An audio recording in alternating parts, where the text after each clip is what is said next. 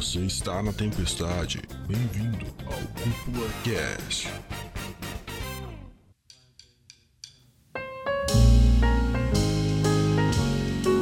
E sejam bem-vindos ao Cúpula Cast, o podcast que leva animes e mangás a sério como eles merecem.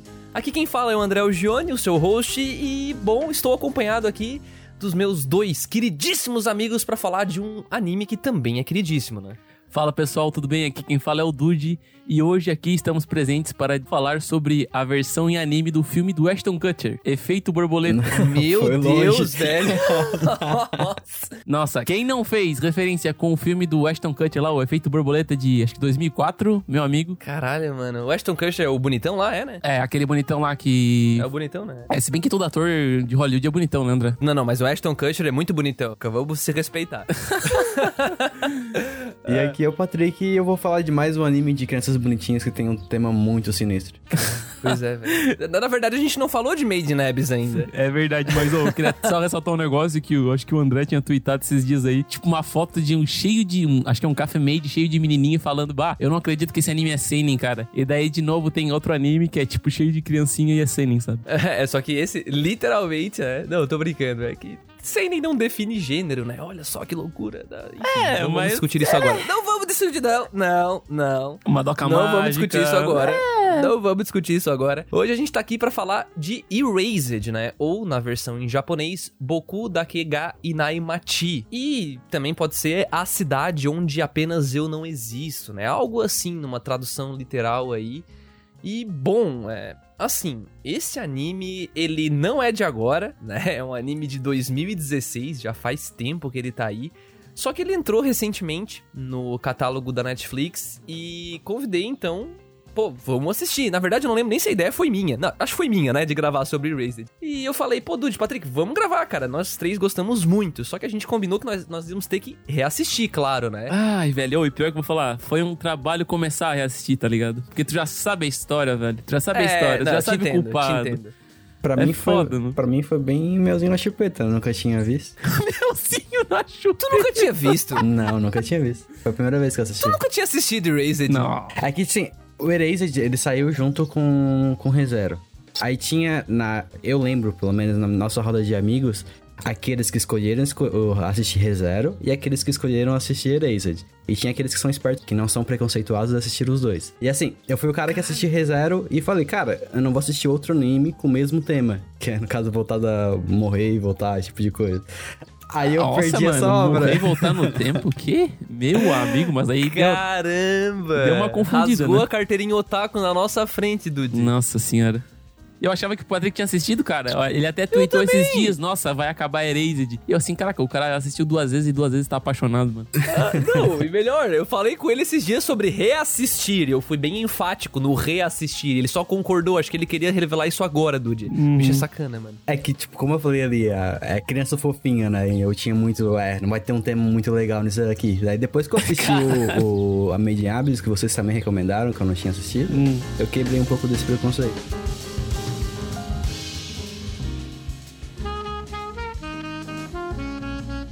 E, bom, eu acho que pra gente iniciar o. Iniciar de uma vez, né? Aqui o papo sobre Raised, até mesmo depois dessa surpresa do Patrick, vai ser até mais legal, então, porque eu e o Dude já sabíamos, né? O, o que iria acontecer e tal. É, a gente lembrava, né? Acho que dos Uhum. pontos chaves da história a gente lembrava de todos. Eu confesso que eu não lembrava de muita coisa de, no que tange a desenvolvimento, né? O que acontecia e tal. Mas os pontos mais fortes, assim, a gente lembra. E eu vou só passar aqui, né, Pra quem não conhece Erased, nunca ouviu falar de Erased, do que, do que que trata a história, né? Erased, né, como eu falei antes, é um anime de 2016 e ele é uma adaptação de um mangá de mesmo título, né, que se chama também Erased ou Boku Dake Gai Naimachi, e é de autoria do Sambekei. É Sambekei, eu não sei se pronuncia assim. Mas eu, eu não sei se ele. eh, Outros títulos que ele produziu, eu li aqui a lista, mas nenhum deles me, me enfim, eu não conheço nenhum deles. Então eu acho que de longe Erased é o mais famoso dele, assim. A história ela vai seguir o Satoru, e o Satoru é o protagonista no caso, e ocorre um estranho fenômeno com ele que ele chama de revival. É basicamente é um poder, digamos assim, que ele não consegue controlar, pelo menos até onde a gente consegue entender, ele não consegue controlar isso. Só que esse poder faz sempre ele voltar cerca de um minuto até cinco minutos no passado para resolver alguma treta que tá acontecendo perto dele. Basicamente é isso. Então, o primeiro episódio, por exemplo, né? Um caminhão desgovernado vai atropelar uma criança, o revival acontece e ele salva essa criança, né? Quase se fode no processo lá. Mas basicamente é isso. A gente vai acompanhar ele é, desvendando um mistério nessa história. E eu queria até jogar para vocês, né? Durante nessa sinopse, vocês, no caso, pra ti, Dude, pra ti, Patrick. Será que seria um spoiler falar o, o, a trama principal? Acho que não, né? Não, não. Até porque o poder é apresentado nos primeiros minutos. Não, não. Eu, eu digo o para onde ele vai parar, digamos assim. Quando eu vi a, a, o fim do primeiro episódio, que no caso eu acho que esse é o spoiler que tu esteja falando, eu fui fisgado. Se, se não existisse aquilo ali no final do primeiro episódio, provavelmente eu não assistiria com tanta vontade. Quem não foi, né, mano? Pelo amor de Então, eu acredito que falar sobre isso falar sobre essa surpresa, eu acho que não é muito bom, assim. Dá para falar sobre a, o fato de a, eles aparecerem crianças, né? Que isso não é novidade, mas não como isso acontece. Acontece uma treta muito foda com o Satoru no final do primeiro episódio. Inclusive, eu escrevi uma crítica sobre o anime e eu apontei exatamente isso, que é um cliffhanger desgraçado ali, porque acontece um negócio muito punk e a gente fica, caralho, beleza, o revival vai acontecer e ele vai resolver essa treta. Só que, na verdade, como o Patrick bem falou, ele não volta apenas um minuto, cinco minutos no passado. Ele volta 18 anos no passado. Caralho, entregou o bagulho. não, não, não entreguei. Não entreguei nada. Não entreguei nada. Isso aqui Imagina não quer dizer porra nenhuma. Todo mundo sabe que é crianças no pôster, eu acho, não? Sim, mas vai que é um flashback, sei lá, né, mano? Eu achei que tu ia falar, não, acontece uma parada muito foda. Não, mas não ia ter como a gente falar sobre o anime sem falar isso. Desculpa, se você tá ouvindo agora e você não sabia nem disso, tudo bem, eu aconselho você parar o cast agora. Se você é tão, digamos, rigoroso assim, com spoilers mínimos assim, e para o cast agora, então. Porque... Cara, olha só, eu vou falar pra vocês, não tem como tu falar desse anime e não, e não dar spoiler, porque é um anime que trata viagem no tempo, serial killer e morte, tá ligado? Então, meio que é, é muito... um anime de mistério, é né? Como é que a gente vai falar cara? É muito, muito aqui? Mas esse, esse é um spoiler mínimo, perto de tudo. Uhum. Convenhamos aqui, né? Convenhamos. Isso aqui é só o começo, né? De qualquer forma, dá pra reafirmar ou enfatizar o que tu falou. Esse anime vale, vale muito. Às vezes vale até a ponto de você não ouvir a gente agora, ir lá assistir ele e depois voltar aqui que vai ter muito mais conversa interessante. Ok, supondo então que você ouviu até agora e o spoiler não foi tão grandioso para você. é. Basicamente, então, isso é o que prende no final do primeiro episódio, né? E eu acho que a gente pode engatar, já entrar num assunto de até primeiras impressões do anime, porque geralmente a gente gosta de trabalhar naquela regra de três, né? De ver os três primeiros episódios, só porque, na minha opinião, Erased já te prende no primeiro. Ele não precisou de três episódios para mostrar o que que ele quer, né? O que que vai ser. Qual foi a tua reação, então, Patrick? Vai. A mais genuína, já que foi review. Aliás, review não, né? Assistiu a primeira vez agora. Cara, eu imaginei, depois de todo o fato aconteceu no primeiro episódio foi: o protagonista tá muito ferrado, não tem como voltar ou acontecer alguma coisa que ele vai ter que resolver de alguma forma, já que foi apresentada essa premissa, né, pra gente. Só que quando eu terminei de assistir o primeiro episódio, eu fiquei pensando, cara, eu acho que foi um flashback, não tem como ter sido. Então, foi muito isso, assim, tipo, de ficar curioso para saber o que, que realmente tá acontecendo ali, porque foi uma, foi uma introdução, foi uma, uma transição tão suave que, tipo, tu fica. Parece que tu é natural, sabe, do anime, da história. E essa surpresa te faz realmente, ele te pega, te prende, tu vai assistir os 12, 12 episódios porque tu assistiu esse primeiro inteiro, tá ligado? Eu acho até interessante ressaltar, André, que meio que o anime, ele te força a acreditar que o poder dele não pode ir tão longe, porque ele mesmo explica que quando ele sente uma treta na volta dele, o sensor aranha, o sensor aranha dele, ele geralmente sempre, sempre, sempre, sempre, sempre volta entre 3 a 5 minutos. Só que. É 3 a 5, é né? 3, um, é, ah, desculpa. Um, um 3 ou 5, uma, coisa assim. Ele é, explica. whatever. Era até 5 minutos, é, um negócio assim. Ele diz que é um curto período de tempo. Só que quando ele dá um, dá um gatilho de, sei lá, 18 anos, você fica tipo, caralho, o que que tá acontecendo é. nessa porra, mano? E isso é pós-crédito, né? No uh -huh, primeiro episódio, uh -huh. não é no. É no pós-crédito, né? Isso. E é porque o crédito, no caso do primeiro episódio, é aquele estilo de crédito que tu sabe que coisas vão acontecer, sabe? Que a música começa e o anime tá rodando e tu fica, caralho, cadê a ending? É, tu já fica assim, o, né? o episódio 1 dá pra até considerar que ele é um prólogo, né? Porque a opening, ela começa na ending, né? Não tem uma opening no anime, ele só tem a ending, Ah, que é a música da opening, no caso. Mesmo porque a própria opening quebra, é, quebraria essa surpresa, Ah, né? Quebraria esse plot twist, né? E é uma puta de uma opening falando. Asian Kung Fu Generation, né, mano? Porra. É, nossa, a música re, re ali, re, dois pontos, re, não sei falar essa porra, mas é Ai, muito boa. velho. Meu Deus. A, mu- a própria música fala sobre o filme, tá ligado? Sim, também. Muito foda, muito também. foda. O filme, E sabe- tem, tem filme do Erased?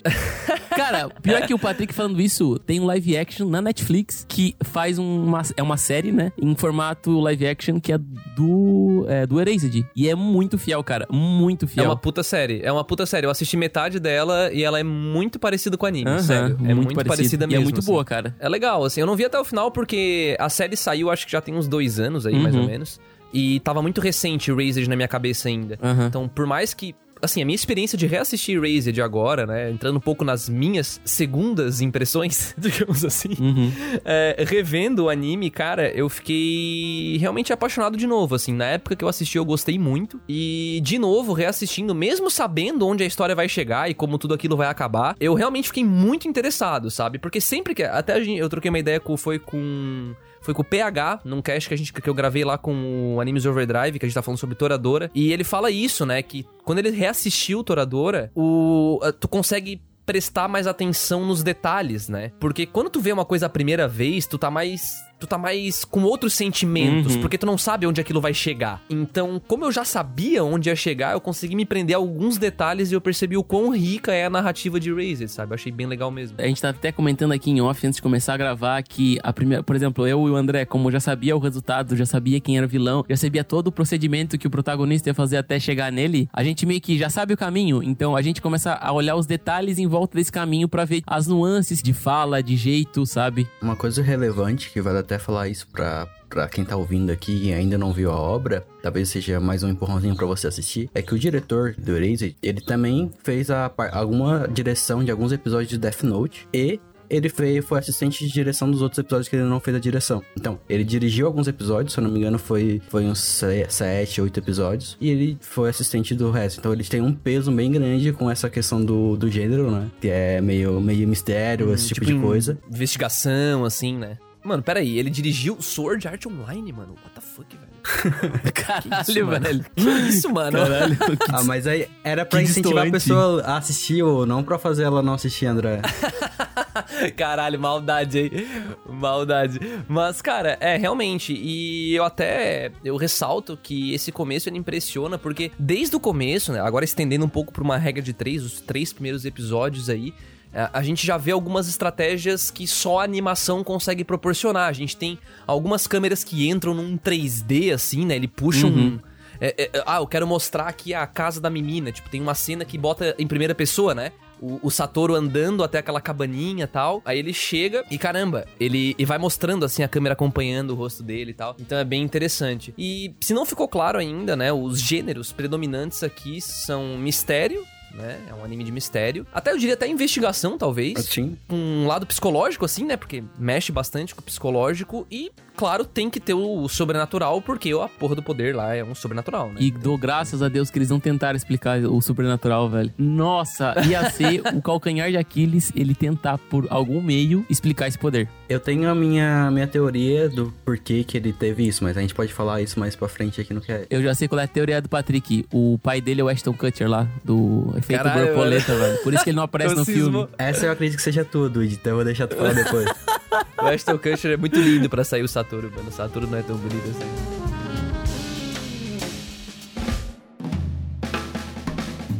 Bom, então eu acho que o que a gente conversou até agora talvez já tenha sido mais do que o suficiente pra você dar uma chance pra obra, porque, cara, é bem difícil você nunca ter ouvido falar disso se você consome animes e tal, mesmo porque entrou na porra da Netflix, né?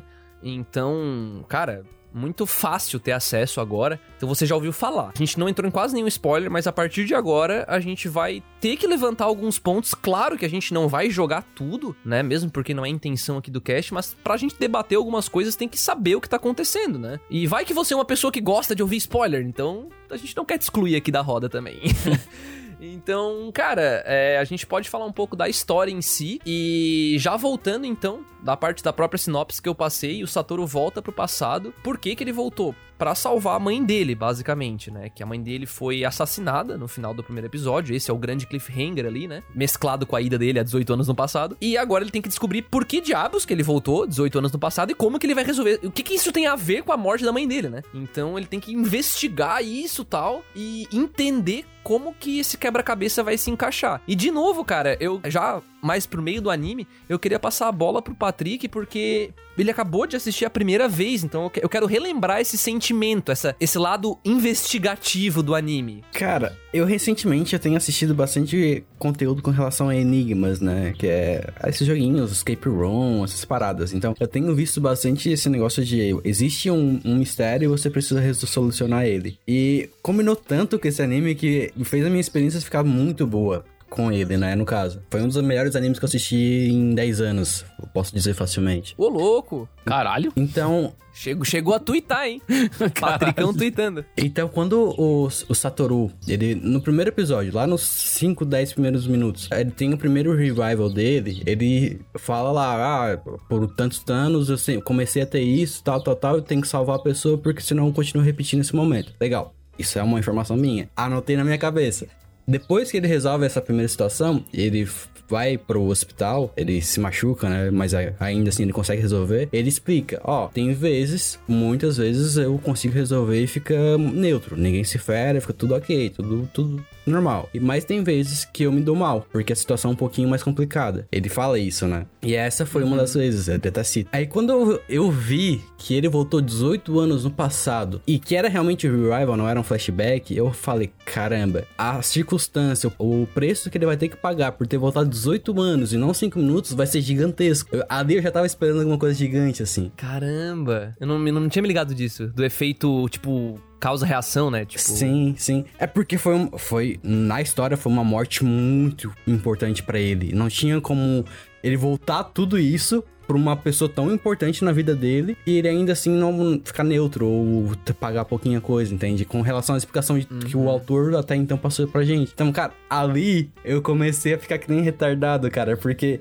eu literalmente. ficar que nem retardado, Eu literalmente, eu comecei a pegar um livrinho, eu assistia os episódios, Caralho. as coisas que eu via, eu ia anotando num livrinho. Ah, aconteceu isso porque ele falou Nossa. desse jeito aqui naquele episódio anterior que ia acontecer alguma coisa, isso aqui acontecesse, tá ligado? Eu ia anotando assim. Detetive Patrick? Eu ia tentar descobrir junto com, com, o cara contando a história, entende? Eu fui, entrei na, hum. nessa vibe, tá ligado? Uhum, no caso, descobrir quem era o, o vilão, assim, tipo, junto com o protagonista, né? Pô, ah, características do vilão, legal. O vilão, então, ele tinha lá daquela. Ele apareceu no, no, no segundo episódio, no primeiro episódio também. Tinha lá, vestia, era meio. vestia o chapéuzinho, era meio obscuro. O cabelo dele era um pouco grande pra pra padrão do anime, né? E uhum. eu fui uhum. vendo, ó, tinha um terno e tal, então sempre veste assim, tal, tal, tal, tal, tal. E fui anotando essas coisas, assim, tipo, é muito legal isso. Cara. E tu conseguiu decifrar quem era o, assass o assassino, Patrick, antes do protagonista? Eu consegui quando a Caio, ela sofreu aquele fatídico momento lá da quebra, né? Que a Caio aparece morta, ele acha que salvou ela, mas não salvou, e daí aparece morta. Ah, naquele momento. Que ele volta, é, né? Naquele momento eu já sabia quem era. Caralho. Uhum, Detetive uhum. Patrick. Inclusive,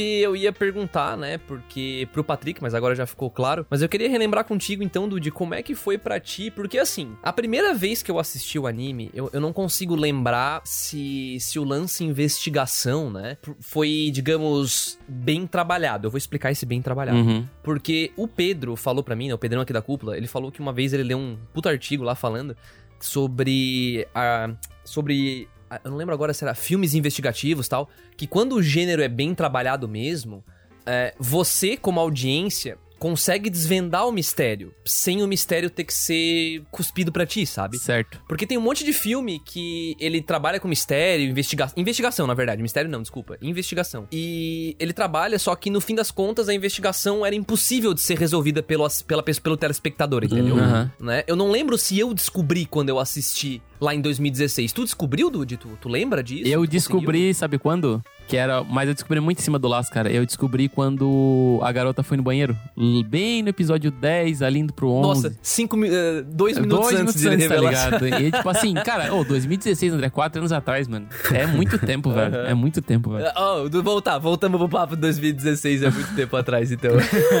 Tá louco, mano. Mas, cara, eu, eu, eu acho, eu tenho quase certeza que foi no momento do porta-luva lá dos doces, tá ligado? Que o Satoru vê e ele puxa e o sensei faz aquela cara, tipo, puta que pariu. Sabe por né? que naquele momento eu não acreditei, André? Por causa que o, o diretor, isso aí já é o diretor, né? não é o mangaka. Ele faz muita, faz muita coisa na história que tu acha que a outra pessoa é a criminosa. No momento tu acha que é o Yuki, aquele amigo mais velho do protagonista. Outra hora tu, tu acha que, tipo, é o jornalista amigo da mãe dele. Aí, tipo, ele fica meio que acusando um, acusando o outro, daí coloca Tu, olho... tu achou isso de verdade, cara? Eu não achei. Cara, eu é achei porque bem ô, aquele, ô, aquele olho vermelho, o, o jornalista teve aquele olho vermelho, o tanto todos os personagens, tipo, um monte de personagem teve olho vermelho, e daí até o protagonista teve olho vermelho, aquele, aquela hora que ele quase matou a mãe da, da garota. Aham. Eu acho que o problema foi no tempo que o diretor teve pra trabalhar uma obra de nove volumes, sabe? Hum. Eu não sei como é que é o mangá, mas eu acho que no mangá ele conseguiu é, explorar melhor o gênero investigação porque ele deu mais opções. Pra mim, no anime, cara, essa segunda vez que eu assisti, cara, não tinha como ser outra pessoa. Tu disse. Sendo bem sincero, assim.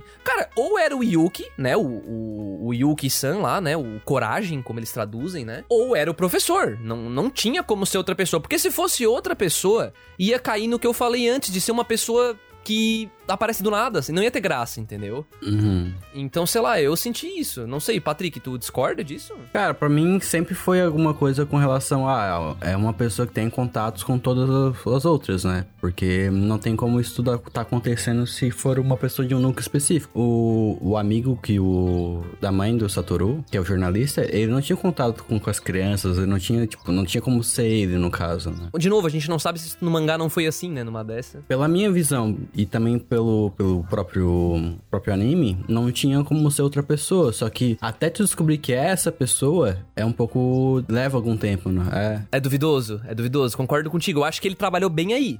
Ele, ele conseguiu não deixar óbvio, ao mesmo tempo que. É, é porque a gente já sabe que é um anime bom, né? Mas se, a gente, se fosse um anime ruim, por exemplo, tipo, aparece um personagem do nada, assim, ah, era você, tá ligado? Nossa, esse Ia é, ser uma, horrível. esse é horrível. Esse é horrível. Ia ser muito chato. Então, a gente já sabe que é um anime bom. Então, pra gente, é óbvio que era a única opção, né? Mas por isso que eu perguntei pro Patrick, porque às vezes ele poderia ter saído da cachola um pouco, né? Mas enfim. Eu acho até interessante que no momento que acontece o assassinato da mãe dele, obviamente acaba o episódio, né, e tal, mas quando volta pro segundo episódio e mostra ele entrando na sala, logo em seguida já aparece o professor que é o assassino, tá ligado? E aí, tipo, o anime meio que, tipo, já te joga o assassino na cara sem tu perceber pra tu ter menos dúvidas sobre ele, sabe? Então, tipo, aí depois ele apresenta o Yuki e depois ele apresenta outros personagens que talvez sejam, mas tem menos probabilidade, né?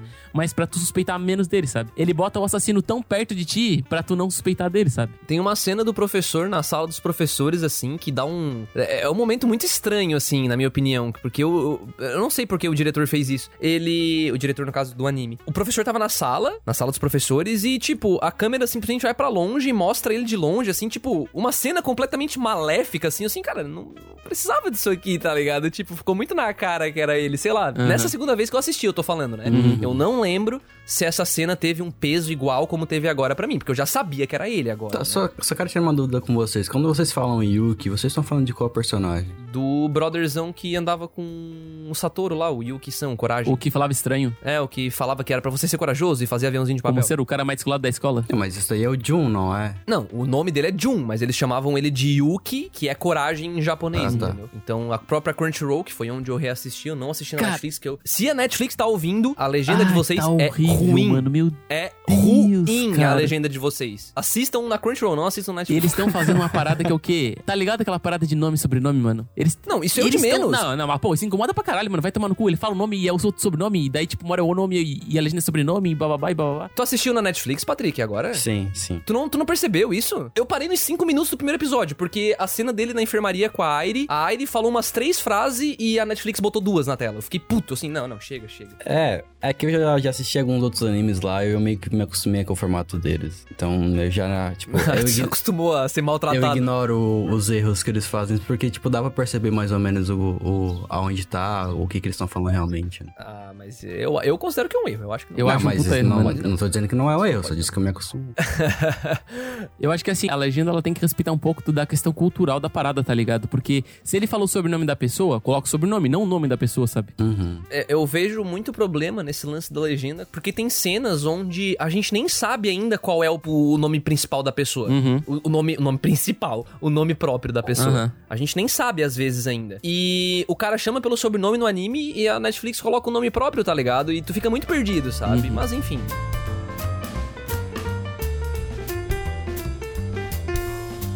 Bom, agora a gente falou um pouco sobre o gênero investigação, né, dentro de Erased, que na minha opinião, junto com o mistério, ele foi bem predominante, assim, e a gente levantou nossos pontos. E eu queria sair um pouco dessa, dessa parte e queria entrar um pouco sobre, até queria levantar pra vocês aqui, né, como que vocês se sentiam ah, na, nessa jornada acompanhando o Satoru, né, porque eu me via em momentos de pura angústia, assim, enquanto eu tava reassistindo o anime, porque, mesmo reassistindo, e, e principalmente reassistindo, aliás, porque, como eu falei, a gente para de prestar tanta atenção na trama principal, que é o Satoru conseguir salvar a Kaio, porque ele acredita, né, que salvando ela e salvando o resto do pessoal, ele vai conseguir salvar a mãe dele. E claro, pra salvar o pessoal também, né, ele não é pau no cu. Uhum. Mas ele. A gente foca tanto nisso a primeira vez que, que assiste, pelo menos eu foquei, que eu não percebi quantos temas delicados Erased trabalha, Uhum. né? Porque ele trabalha com isolamento social, ele trabalha com bullying, ele trabalha com. A pessoa tá deslocada da sociedade. Mostra Maltrato, tipo, realmente. A, a mãe da Caio, cara. O que não dá de gatilho aquela porra, velho? A mãe da Caio, ou o próprio assassino. Eu cito isso no meu review, cara, quando eu falo que o assassino, ele fica puto a ponto de chutar as coisas naquela cena da caixa, né, no, no ônibus. Ele chuta de raiva uma caixa porque ele não conseguiu matar uma criança. Cara, olha o nível de. Tipo, existem pessoas assim no mundo real. Ele precisava preencher aquele vazio que ele sempre falava. E eu acho que é uma coisa bem interessante isso, até queria até comentar com vocês que esses últimos tempos, né, eu tava escutando um podcast que é o Modus Operandi, né? Que é um podcast que fala sobre, tipo, serial killer e esses grandes assassinatos que a, que a mídia conta, né, mais detalhadamente. E eu também, tipo, na mesma pegada, eu comecei a curtir e comecei a olhar Dexter, né? Aí, tipo, eu meio que tava nessa pira de serial killer, sabe? É um seriado de serial killer que mata serial killer. Exatamente. E quando eu olhei Erased, eu percebi numa parada que eu não tinha percebido na primeira vez até que eu tinha, é, que eu tinha assistido. Que, na verdade, o poder dele, ele tem que voltar no tempo pra consertar uma parada pra aquilo não acontecer, certo? Uhum. Então, o que acontece? Quando ele volta no tempo, ele não tem que pedir a morte da- da- das pessoas. Ele tem que pedir que um serial killer nasça. Porque as primeiras crianças que o professor mata são aquelas. Então, tipo, ele não... São aquelas? São aquelas. Ele não virou aquilo ainda, sabe? Então, tipo, meio que... É. Sim. meio que, meio que, tipo assim, o gatilho dele é o quê? O Erased faz ele voltar lá atrás pra ele impedir que o professor vire um serial killer. Até que o professor fala depois pra ele que, tipo assim, bah, eu não consegui matar aquelas crianças e eu não, eu, eu não matei ninguém depois que, tipo, eu, eu te salvei da, da água, tá ligado? Porque só tu me Nossa, conhece. eu não tinha entendido isso. Quê? Eu te salvei da água. Não, não foi ele que salvou da Foi, água, né? Foi? Foi, foi ele que salvou. Por, só por, por- porque, tipo assim, porque o protagonista falou, ah, eu sei o teu futuro. Caralho, eu boiei. Caralho, mano, não peguei isso aí. Caralho, duas vezes. Não peguei, não peguei, não peguei. Inclusive, eu achei que isso era um furo. Não? Como é que o Sa- Satoru tinha salvado? Não tinha entendido, caralho. O vilão salvou o Satoru, porque tem até aquela analogia que ele fala lá que, tipo, o Satoru é a única pessoa que sabe o que ele realmente é. E ele não matou ninguém Uhum. ainda, sabe? Então, tipo, ele ficou curioso pra Nossa, saber cara. como é que o Satoru sabia disso tudo, cara. Como é que ele previu três é, assassinatos, quatro, com- contando com aquela garota do, do laxante lá. Então, tipo, eu achei muito foda A isso. garota do laxante. Só adicionar um pouco do que o Luigi tá falando, a, o, o professor, ele conta até que a historinha meio mórbida lá, que ele botou um monte de hamster num lugar que só tinha água. Aham. E ao ver que um deles sobreviveu pisando em cima do cara que tá, dos outros hamsters que estavam mortos, ele ficou super interessado naquele cara. Naquele hamster, no caso. Aquele cara, Uhum. desculpa. E ele começou a cuidar, tratar ele. E no caso, ele falou que o hamster, ele dava um sentido pra vida dele. Ele meio que preenchia aquilo, porque ele queria saber como aquela pessoa que conseguiu passar por uma situação dessa continuou seguindo em frente. Ele ficou acompanhando o hamster, né? Aham. Filho da E puta. depois,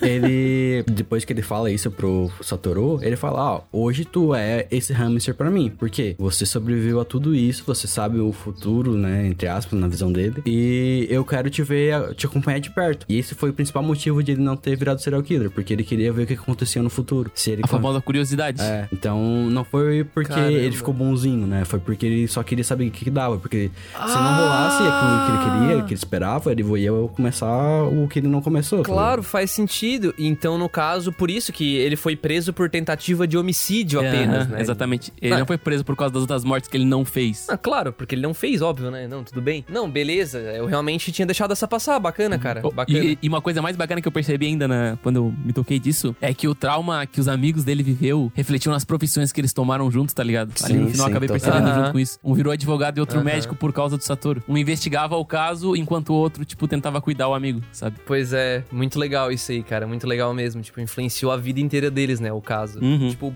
pode-se dizer que o Satoru moldou eles tudo, né? Porque. Uhum. Não, bem. Muito foda. Bem observado, meus caros amigos.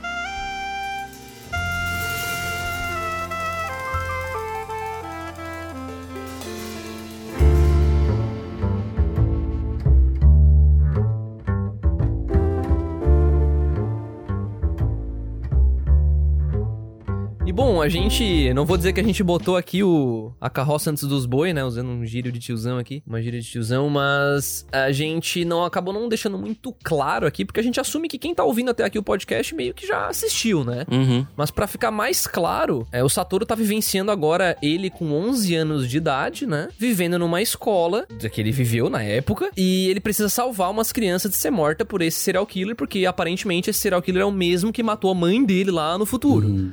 Né? Então ele tem que resolver esse problema pra salvar a mãe dele. Ele chega a essa conclusão. E pra isso ele precisa reviver basicamente essa época inteira, né, no corpo de uma criança. Só que ele lembra de tudo de quando é adulto, né? Quando ele tem 29 anos. E cara, eu achei isso bem agoniante, porque eu sou uma pessoa que eu tenho, ao mesmo tempo que eu tô entendendo o valor disso, tô eu tenho, tenho muito problema com refazer coisas, né? Porque, enfim, e reviver momentos assim, Pra mim é um imagina. Complicado. Eu sempre cito, eu sempre cito Steins Gate aqui como exemplo, que cara, eu se eu tivesse no lugar do Okabe lá de Steins Gate, eu ia sentar num canto e chorar, eu acho, porque é, eu não ia conseguir passar por um time loop de 3 mil vezes fazendo a mesma É. coisa. Eu não ia conseguir, tá ligado? Tipo, pra- nessa, na primeira vez sim, só porque depois, né, ele volta pro presente, falha e ele precisa voltar de novo, né? Sim, sim. E refazer aquilo. Uhum. Cara, é. Assim, como o Satoru a gente viu só uma vez acontecendo, beleza. Mas, cara, ainda tem um peso bem complicado, né? Enfim, o que, que vocês têm a dizer sobre isso? Assim, vocês acham que vocês se sentiram assim também, tipo, até meio overwhelming, assim, cara, como que ele vai sair dessa? Ele é só uma criança de 11 anos, sabe? É, eu acho que, é, que o autor ele consegue te botar bem nos sapatos do, do Satoru criança, né? Porque até então tu tá acompanhando ele adulto. Legal, o cara adulto, tem emprego, tem, tem estabilidade, mora sozinho e tal. E. Mais ou menos. É, mas vamos, é que não, no momento que a gente viu, a mãe dele ficou um pouco mais presente, mas ele normalmente mora sozinho. E quando ele volta pra ser criança, o autor ele começa a deixar. Ele tenta de enfatizar muito a dificuldade que é de tu realizar certas ações que você conseguiria fazer muito mais fácil quando é adulto. Então, a percepção que ele tem das coisas, o fato de ele não poder ficar falando, porque quando tu é criança, não é todo mundo que acredita em ti, é na questão dos adultos, né? Nossa, total. Ah, Tanto que ele nem tenta, né? Ele nem tenta direito contar pras pessoas, sim, né? sim. Ele sabe que vai ser absurdo, né? Não- Ele também saber que todas as ações que ele tomar agora vai mudar e influenciar grandemente no futuro das outras crianças. Tanto que é uma das coisas que eu achei genial é que quando ele tá. Ele fala pra, pra Caio que nunca vai mentir pra ela. Decidiu não mentir pra ela. Por isso que a Caio começou a se, se conectar mais com ele. Legal. No outro dia, quando ele vai fazer uma atividade de educação física lá, ele tem que apostar a corrida com o cara que vai jogar no, no torneio de hockey, que é um dos melhores caras que participam desse tipo de esporte. E na corrida, antes de, de- de- Quando tá tudo acontecendo ali, a corrida ele tá prestes a ganhar, ele tá pensando, pá, se eu ganhar agora, eu vou poder ferrar com a motivação dele, que ele treina todo dia, eu nunca treino nessa merda, esse tipo de coisa, não tem? Aí que eu comecei a entender o peso que é todas as ações que ele tenta tomar, que ele tem que escolher e, e decidir fazer realmente o que ele já sabe que pode acontecer no futuro, entende? É basicamente ele tá pisando em ovos, né? O Satoru, ele tem uma vontade, porque isso, o conhecimento, quando tu tem o conhecimento de tudo que vai acontecer, cara, ele pode te, te estagnar, ele pode deixar tu ficar parado, né? Uhum. Hesitar, né? Tu, tu vai pensar, porra, será que eu faço isso? Será que eu faço aquilo? É, e exatamente por causa dessa hesitação, é, ele falha pela primeira vez, né, com a Caio. Então, cara, é muita loucura, velho. É muito bom isso. E desenvolvimento até que é interessante também que os outros personagens que são suportes para ele, que são os amiguinhos dele de infância, tem alguns que são muito interessantes, né? Tem dois que se destacam, que é a que a gente já citou, que no futuro eles mudam de profissão. E eles são realmente muito bons, assim, de, de te deixar confortável, né? Porque se tu ficar só vendo o Satoru, não tivesse esse, essa a participação mais ativa deles, tu ia ficar muito mais maluco, né? Tu não, eu acho que não ia conseguir engolir a obra. Eu acho que em destaque dá pra falar do Kenya, né? Aquele Kenya Ko- Kobayashi, que é o amigo mais inteligente dele, que é o loirinho, O cara. loirinho, né? Que parece, na verdade, pra mim, parece que ele viajou no tempo junto com o Satoru, né, velho? Porque o guri é um. O guri é, sei lá, Ele é um gênio. cara. Ele é um vai gênio, tomar ele é um banho, gênio. velho. Não, você tá diferente, você tá com um comportamento muito, muito estranho, não sei o quê, papapá. E o cara. É "Quê?" explicado, né? Tipo, quando ele chega, já é de cara. O Kenya sempre foi o mais inteligente. Então ele tem um recursinho narrativo ali Sim, pra deixar sim, claro sim. por que, que ele é inteligente. Ele me lembrou muito o Norman, cara. O Norman, Ah, bem. Aham, também. Também, lembrou bastante. assim. Aham. Frio e calculista. Frio e calculista. Pois é. E inclusive, eu não sei vocês, mas quando eu assisto anime assim, mano, que essas crianças de 11 anos são tipo uns monstros, eu me sinto muito estúpido, velho. Ô, sério, tipo, velho. quando, quando eu era, quando eu tinha 11 anos, eu acho que eu só sabia respirar, cara. Pô, eu com 11 anos nem tenho memória, mano. Eu nem tenho memória, velho. Sim, sim, quando eu tinha 11 anos eu nem lembro direito o que eu fazia, acho que eu só comia pasto e respirava, velho, sei Como lá. é que é, como é, que nada, é? Comia Tu fala, tu fala como é que é aquela planta lá, uma. É uma Uma briófita. briófita? O cara é uma briófita com 11 anos? Cara, com 11 anos é muito novo, cara. Meu Deus, velho. Sim, sim. Inclusive, é um dos pontos que, que algumas pessoas elencam como possível ne- ponto negativo aí, né? Que, que, como crianças, responderam muito bem a um possível assassino estar aí. É que na minha visão, né, não foram todas as crianças. Foi o Satoru, principalmente, porque ele não é uma criança. Não é uma criança, né? Só o Kenya E o mesmo, Kenya. né? O Hiromi também um pouco, né? O Hiromi também, né? Naquela cena do ônibus, ele ouve, né? Ele tá junto com o Satoru e com o Kenya. O Satoru decidiu incluir ele porque ele seria uma das vítimas. Então ele precisava que o Hiromi se envolvesse um pouco mais, entendesse um pouco mais o perigo que poderia acontecer, pra ser mais fácil salvar ele no futuro. Mas não porque ele foi um cara genial. Então, pra mim, fez total sentido. Foi só duas pessoas, entende? Uhum. É, ia ser bem mais esquisito se fosse tipo a sala de aula inteira se reuniu pra, Sim, sim. sei lá, desmascarar o assassino. Ia ser muito esquisito. né? Brincar de detetive foi muito bom, cara. Foi uma, foi uma parada muito boa, velho, essa Um ideia. monte de criança, tipo, lidando bem com um possível assassino, Uhum. assim, ia ser meio esquisito. E aproveitando o gancho que a gente deu aí de possíveis pontos negativos, eu queria fazer um, uma surpresa aqui com os dois, que eu, quando reassisti, eu não tinha percebido isso da primeira vez, e talvez aqui seja só eu sendo um pouco chato, mas não sei, vou jogar pra roda pra ver o que, que vocês acham sobre isso. É o chato da vez, então? Vamos lá. É, cara, quando eu escrevi a minha crítica, inclusive ela tá lá no site já, né? Quem quiser dar uma lidinha lá depois, vai estar linkada lá. Mas quando eu, eu levantei três possíveis problemas, e eu já adianto que nenhum deles de fato afetou negativamente a minha experiência, a- ou a, a experiência do André com a obra. Mas eu vi algumas pessoas acusando isso como um problema, ou às vezes até um problemão em Erased, tá? Então. Bom, o primeiro deles, claro, ninguém considera um super problemão, mas continua sendo um pouco esquisito, que é a escolha de fazer, né, a Aire ser uma estudante do ensino médio, né, com 17 anos, e rolar meio que um clima com o cara de 29, Hum, sabe? Então, tipo, é, eu, eu, André, no meu ponto de vista, eu achei isso um pouco nada a ver, sabe? Tipo, por que não fazer a Aire ser um pouquinho mais velha? Tipo, 18 anos. É, eu acho que não ia mudar nada em termos narrativos, porque o fato dela ser uma estudante não muda quase nada na história Sim. sabe? Então, na verdade, eu diria que nada mesmo, né? Porque, ah, não, mas ela tá na faculdade. Beleza, ela, tá, ela faz meio período lá entregando pizza, ok? Não ia mudar nada. E ela poderia ser acima da idade, né? Então, esse é um dos possíveis problemas que o pessoal vê, mas esse até, depois até é resolvido, né, pra frente, porque se vocês repararem, quando ele conserta tudo, ela já tá mais velha, né? Uhum. E os outros dois problemas, aí esses são um pouco, um pouco um buraco mais embaixo. Esse mesmo que eu queria saber a opinião de vocês. Os dois estão um pouco relacionados, que tem muito a ver com o revival, né? Que é o poder do Satoru ali. Do pai, do, lá. do pai dele, né? O Ashton Cutter lá. Vai levar isso O primeiro último problema. Deu, cara, deu. Essa piada morreu lá na introdução, cara. Mas o, o, o lance do revival, né? Os dois pontos que eu levanto lá na minha análise é o quê?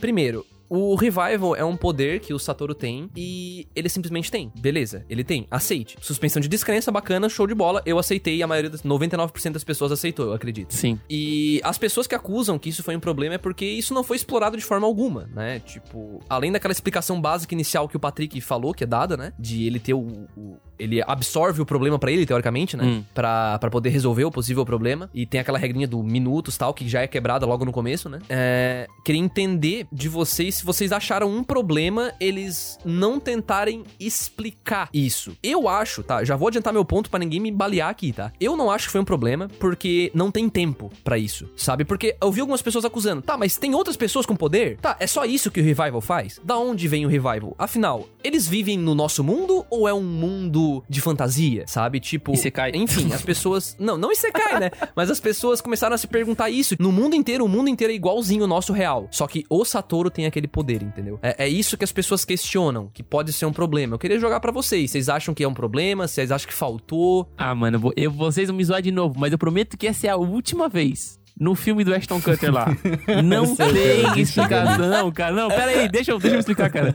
Não Ah, não, tem com explicação, cara. Não tem que dar explicação. Só é, é- tá ali, existe. É isso. É esse é o ponto. Se tu parar pra explicar, Uhum. é que tu afunda o bagulho. Porque daí tem que dar muita justificativa e não sei o que. Cara, aquilo apenas existe, cria-se teorias sobre o porquê que ele tem esse poder e bababá e tal. E, e deixa assim, tá ligado? Uhum. Tem coisas que não merecem ser explicadas porque vão acabar estragando. Porque o foco qual é o quê? É o serial killer. É ele tentando salvar a mãe dele, sabe? Se tu parar pra explicar esse poder aí, Uhum. tu vai estar desfocando do assunto principal e tu pode estar até, é, sei lá, tipo, acabar prejudicando ele, tá ligado? E não tem tempo também, né? E tu, Patrick, tu tem algum pensamento sobre isso? Então, quando a gente tá falando sobre, sobre tema um pouco mais investigativo, policial, suspense, mistério, eu acredito que se tu ah, optar por botar na tua, tua forma de escrever uma, uma situação mais expositiva do que tá acontecendo, pode estragar a tua obra. A gente pode até fazer um pouco de paralelo com o Bunny Gear, por exemplo. Quando o Sakuto tá lá falando com a Futaba, a cientista, ela começa a explicar do gato de Schrödinger, começa a falar de tudo quanto é as coisas aquilo pra mim estraga a história. Porque não precisa daquilo. Eu sei que existe. Não precisa tentar explicar. eu né? sei que existe algo sobrenatural. Eu sei que. Voltar no tempo não é natural, porque eu não consigo fazer isso quando eu faço merda na minha vida. E. e, cara, o autor, por mais que ele não pegue isso, ele consegue te dar bons motivos pra te. De novo, o autor ele quer que tu entenda, que tu investigue junto com, com o ponto de vista de quem, da história, né? De com- conforme a história tá rolando. O autor quer que tu também se engaje e vá atrás de informações, vai por si mesmo, não espera que o autor jogue no teu colo. E, e para mim ele me dá um motivo muito interessante do porquê o revival existe, entende? Eu não sei se vocês querem que eu, Que qual, qual Tá, é? é, assim, no, no começo, quando a gente tá vendo o Satoru, ah, ele é, além de ele ser o entregador de pizza, ele, ele quer ser um mangaka. Só que todas as histórias que ele escreve nunca dá certo, nu- nunca rolou, nunca foi muito bom.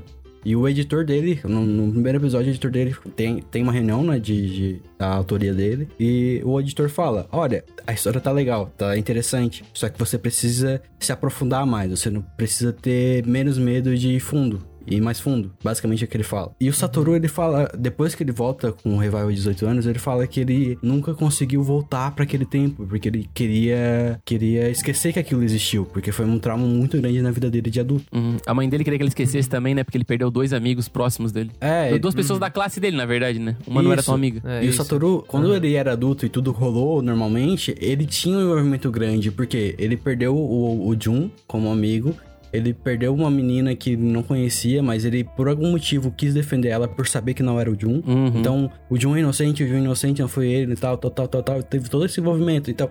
Isso foi um trauma que ele escondeu no, no fundo do, do, do, do ser dele, né? Do de quem ele é como pessoa. Caralho, no fundo do cu. Aí é a foi cabeça boa de vocês. analogia.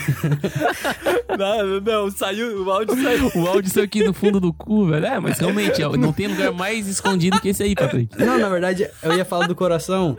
O- Ah, tá. É, Patrick, tá bom. É que tu gaguejou, mano. Eu sei, eu Aí, sei. Vai, então, pra mim, Mas boa analogia igual. Pra mim, esse é o motivo do revival. Ele tem um trauma tão grande que ele queria que a- voltar no tempo e conseguir resolver aquele negócio que fez ele ter adquirir esse, esse poder assim, né? Uhum. Pode ver que quando ele volta no tempo e resolve tudo, isso acaba, não tem mais.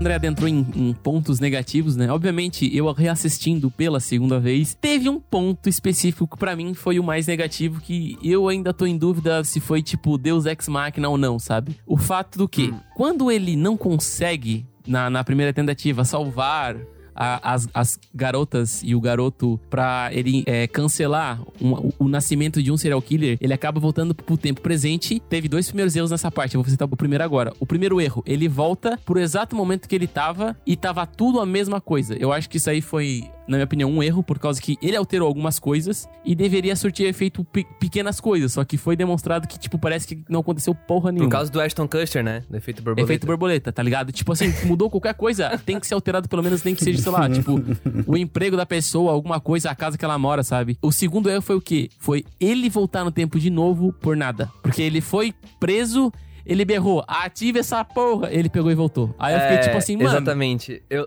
eu levantei isso como um possível Deus Ex Machina. Nossa, assim, né? total, Que Deus Ex Machina, o, meu o amigo. revival, ele. O revival, ele meio que acontece. é, Dentro do que o Patrick falou, beleza, faz sentido. É a convicção do protagonista, é o que ele quer fazer e tal. Só que não deixa de ser algo Deus Ex Machina, né? Uhum. Que, tipo.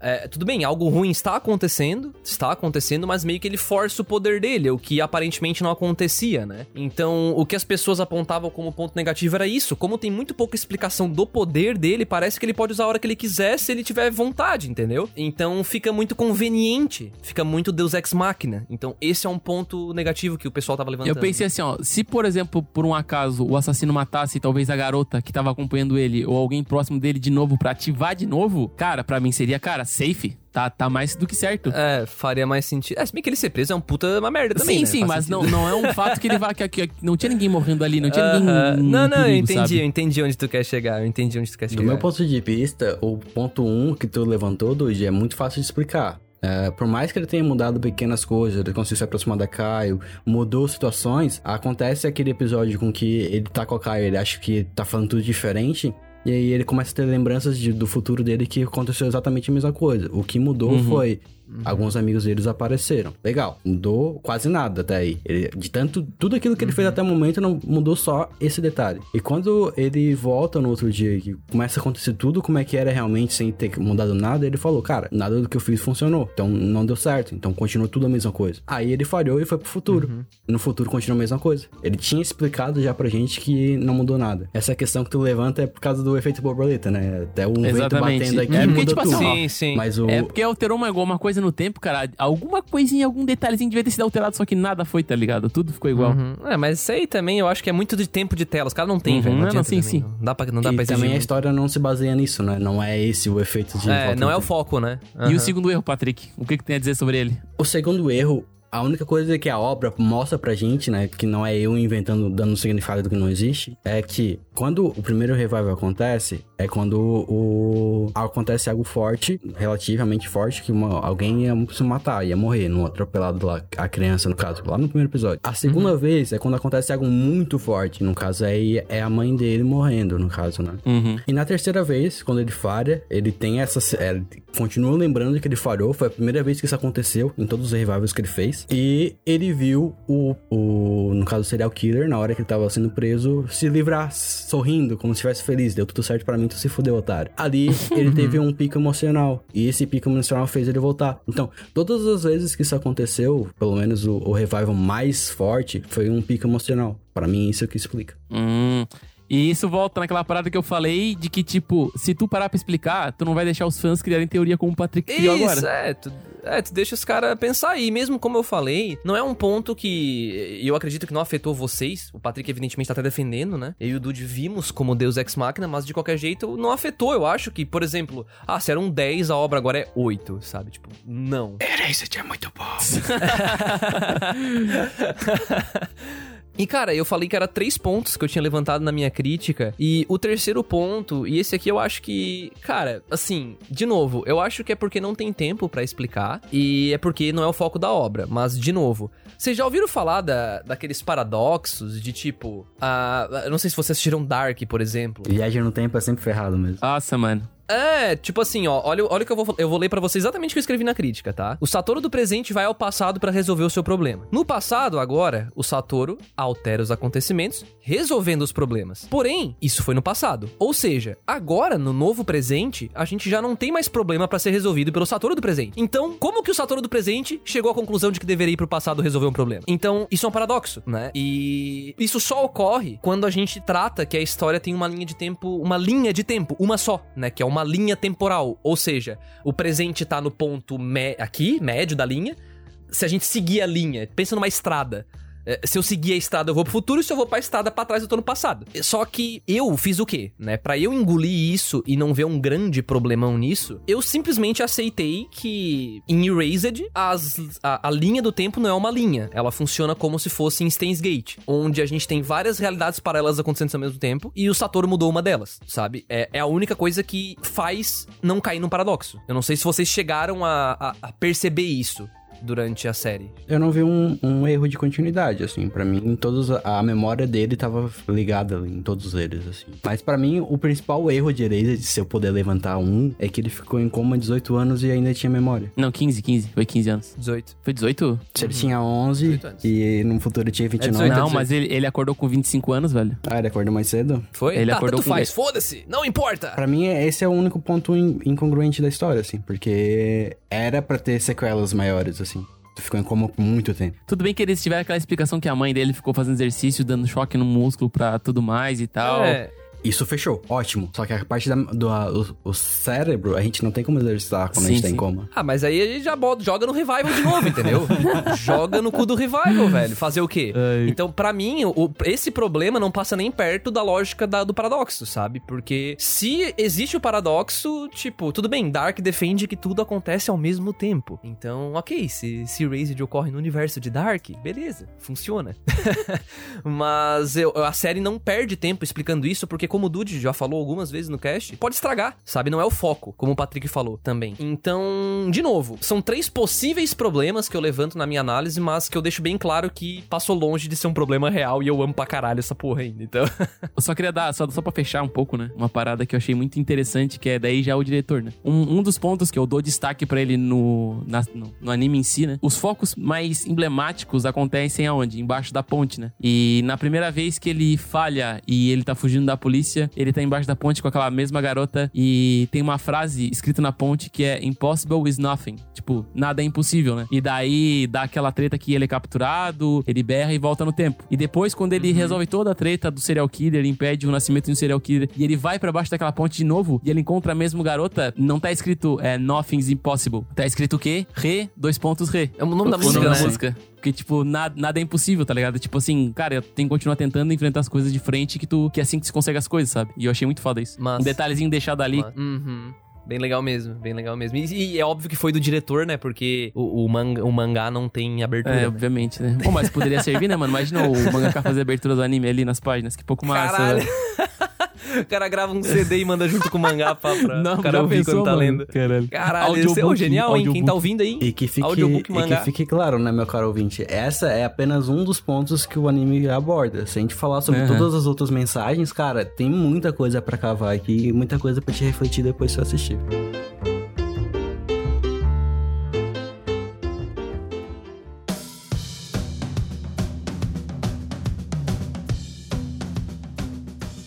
Pois é, apesar de a gente sair de um, de um tópico aí de possíveis problemas, né? Eu acho que, cara, se não ficou claro ainda, eu acho que a gente precisa deixar claro para quem tá ouvindo aí que se não nunca viu o anime e ouviu até aqui mesmo assim, cara, é um puta do anime, sabe? Por mais que a gente tenha dedicado um bom tempinho aqui para discutir um pouco sobre algumas questões dele, né, que possivelmente fossem negativas, eu acho que, cara, é uma experiência que tu tem que viver, tu tem que assistir. Ou tu tem que reviver, né? Assistindo duas vezes. Dá, dá pra reassistir também, cara. Se tu tá ouvindo isso aqui tu já assistiu, assiste de novo, vai ser bom também, tá? Não, não, não vai perder nada fazendo isso, no máximo um tempinho aí de vida. mas tu vai investir esse tempo de vida. Uhum. Porque é muito bom, sério. A minha recomendação aqui, já passa a bola para vocês, mas assim, ó, assista Erased, sabe? Na boa, aproveita que entrou no Netflix, assiste, xinga a legenda porque é ruim, e mas assiste, vale a pena. Nossa, não tem nem como não recomendar esse anime, cara, cara. Não vou dizer que é perfeito, né? Porque nem tudo é perfeito, mas é, é um anime que se tu olhar hoje, mano, cara, ele tem cheirinho de novo, parece, cara, porque ele ele tem tudo o que um anime precisa. Boa animação e um roteiro bem congruente na maioria dos pontos, né? E cara, eu recomendo muito, tem na Netflix até live action formato de série. Tem. Então dá pra assistir desse, dessa maneira, dá pra assistir em animação, cara, só vai. E a minha opinião tá um pouco clara, né? Então, se você assistiu esse, esse eu, eu peço. Se você assistiu e gosta de discutir sobre esse tipo de coisa, me marca lá no Twitter, vamos falar um pouquinho, manda uma DM, vamos discutir sobre as teorias aí que foram levantadas. Que, cara, e se, principalmente se tiver algum outro anime que é parecido com esse, me manda como recomendação, que eu quero muito continuar vendo coisas assim. pode mandar, pode mandar. E pode mandar no, no privado pro Patrick, mas também pode mandar, né, lá no nosso podcast, arroba cúpulatrovão.com.br. Também, se vocês quiserem conversar com a gente aqui da Cúpula, né, fiquem à vontade. O, a gente tá sempre lá no Twitter conversando, interagindo com o pessoal. O, o meu é André, underline o Gione com dois Gs. Isso aí, o meu é arroba lucasdude com dois is. o meu também é Patrick com dois Ah, is. mas agora ele o Patrick convidou, né? agora. Ih, ah, Eu pedi pro pessoal me marcar, né? Então tem que dar o negócio, não faz sentido. E essa foi a chamada de daí, mais orgânica que a gente já fez na, na face da Terra.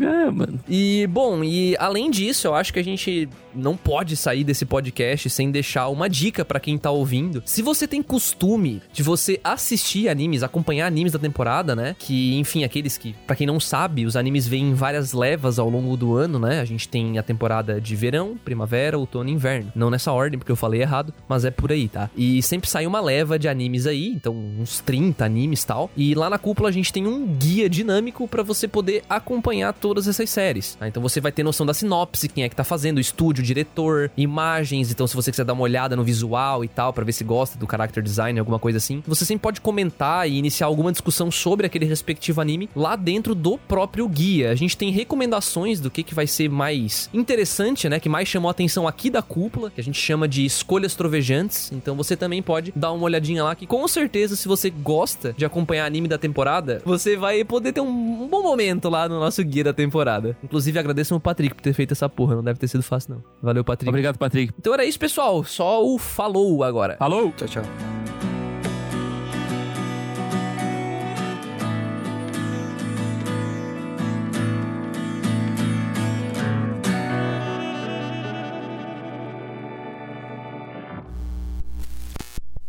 Esse podcast foi uma produção da Cúpula do Trovão. Acesse agora cúpulatrovão.com.br